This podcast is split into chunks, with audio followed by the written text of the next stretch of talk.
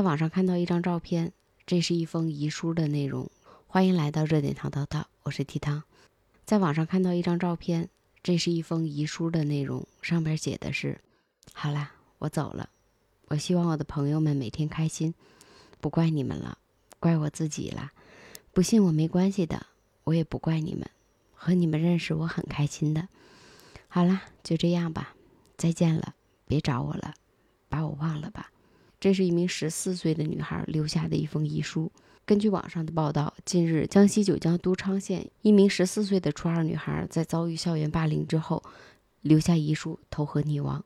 有记者了解到，小女孩的父亲智力低下，常年在外打工；母亲患有精神疾病。在五月二十号下午三点的时候，一位村民在村里边的池塘里发现了小曹的遗体，然后通知了家人。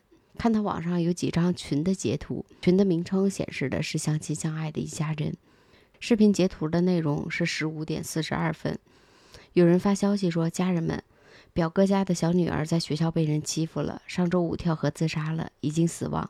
我会晚点发。”后边打上了马赛克，到时候大家后边也是马赛克，说他长期被霸凌。有人感慨：“天哪！”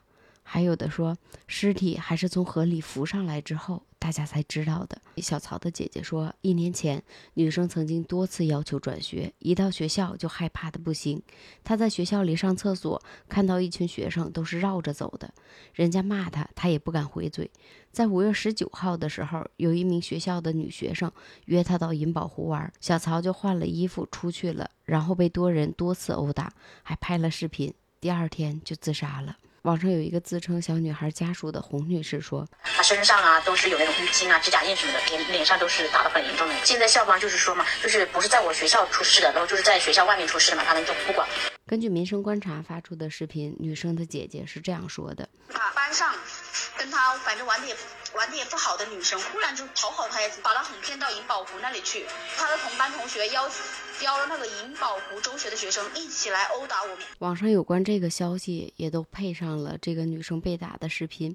视频开端的时候，有女生说了一句“来吧”，随即就是无数个巴掌打在了这个女生的脸上。当那个女生邀请这个女生一起出去玩的时候，这个女生应该是挺开心的吧？不知道他为什么会讨好自己，可能会觉得，哎，我们的关系是不是可以缓和一下？也想利用这个机会。让他们的关系缓和一下，让自己以后在学校里边不被欺负。他去了，即使他最后留下遗书的时候，也没有怪任何人，也希望他们以后能够开心。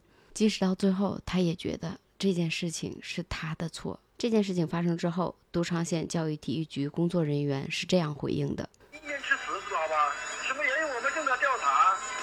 社会这个公布的，好不啦？在视频下边有网友留言说：“我怀疑老师其实是知道的。”但是他没有管，也有的说这个是真的。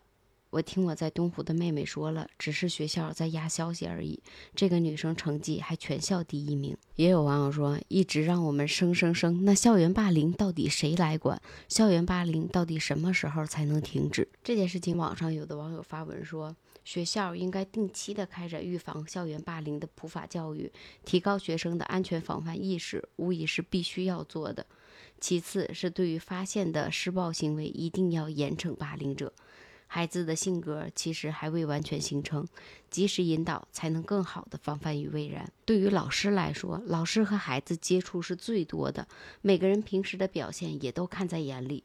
对于学生的情绪波动，一定要及时的发现，询问具体的原因，而不是和稀泥，也要公平公正的对待。只有这样，才能让错的人知道为什么错，才不会再犯错。对于家长来说，孩子反常必有妖。作为家长，切莫粗心大意。无论多忙，也应该充分的了解自己的孩子，经常和他沟通，了解生活和学习上的问题。在处理问题上，也需要及时的给可行的方法和帮助。告诉孩子，不管在什么时候，永远不是他一个人。还有学生要勇敢的向校园霸凌说不。如果老师不管的话，告诉家长。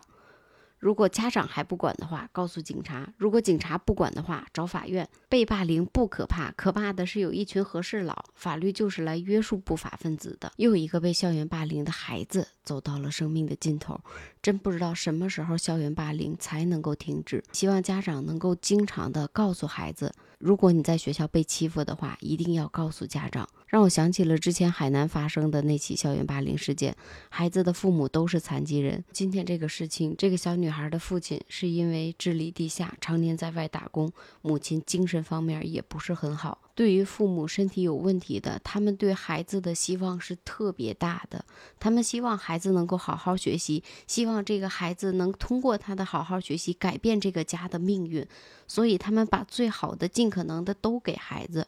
前段时间。盲人夫妇为了帮孩子上一个更好的学校，被同学的家长骗了四百万。那对夫妻都是一级视力残疾的人，因为他们生出来的孩子是健健康康的，并且聪明好学，成绩还好，所以他们就想。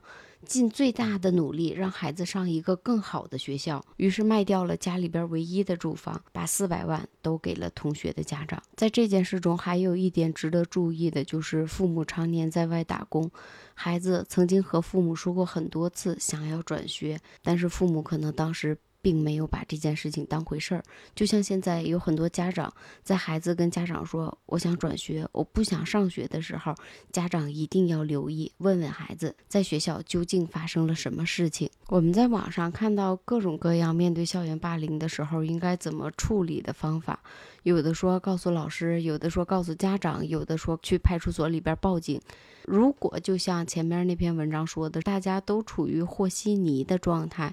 都觉得校园霸凌是一件小事的话，那么孩子如果在遇到校园霸凌的时候，究竟要跟谁说呢？悲伤逆流成河里边有这样一个片段，我们一起来听一下。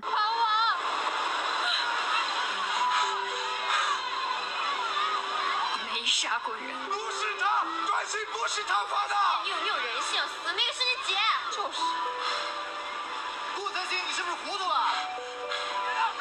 我闭嘴！你们没杀过人吧？我们杀什么人？你们今天就会知道杀人是什么滋味。你要你要干嘛？危险？你上来！你不要放我！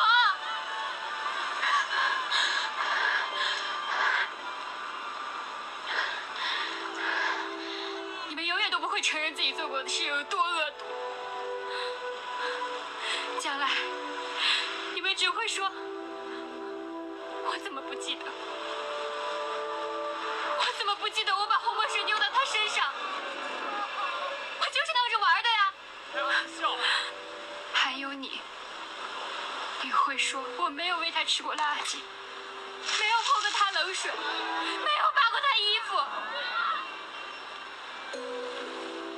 你们之后的日子，舒舒坦坦，没有一点心理负担，你们回首自己的人生。自己挺好的了，觉得自己没有做过什么伤天害理的事，太恶心了，实在是太恶心了。他不会是认真的吧？如果我永远忘不掉，如果我忘不掉，怎么被你们欺负，怎么被你们侮辱，粉笔灰塞嘴里是什么滋味？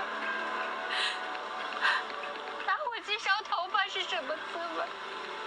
被你们一口一个、一口一个喊杀人凶手是什么滋味？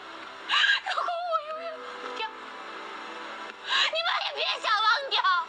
你们骂过我最难听的词，编过最下流的绰号，你们动手的、没动手的都一样。你们比石头还冷漠。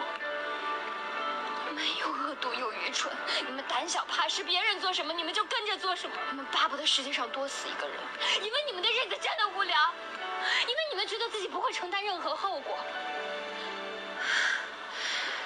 杀死顾森湘的凶手，我不知道是谁。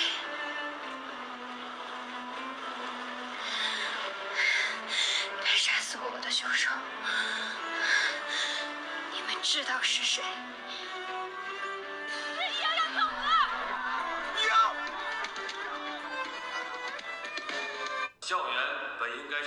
全的地方，身为教育部门，我们一定要会同相关方面，加强对学生的法治教育。我和我的学生们上了人生中最沉重的一课，令我更深切地意识到，一个人获得作为人的良知，要通过教育，而教育不仅仅是学校内的责任，也是家庭和社会的担当。我希望能有一部法律，保护遭受校园暴力的未成年人。那校园霸凌究竟指的是什么呢？所谓中小学生欺凌，是指发生在中小学校和中等职业学校内外，学生之间一方单次或者是多次，蓄意或者是恶意，通过肢体语言以及网络等手段实施的欺负，还有侮辱，造成了另一方身体伤害、财产损失，或者是精神损害等等的事件。如何防治校园欺凌？成为摆在学校、家庭和全社会面前的一道亟待解决的难题。针对校园欺凌的行为，除了加强教育惩戒之外，也建议有关部门可以推进专项立法，通过教育和法治共同守护校园安全。希望有一天校园霸凌可以立法，希望不管是老师还是家长，还是同学，发现有人被校园霸凌的时候。能够及时的站出来，能够把校园霸凌当成一件大事儿来看。校园霸凌并不可怕，可怕的是根本没有人站出来，根本没有人站在霸凌者的身后，根本没有人能够保护得了他们，而他们只能自己一个人面对。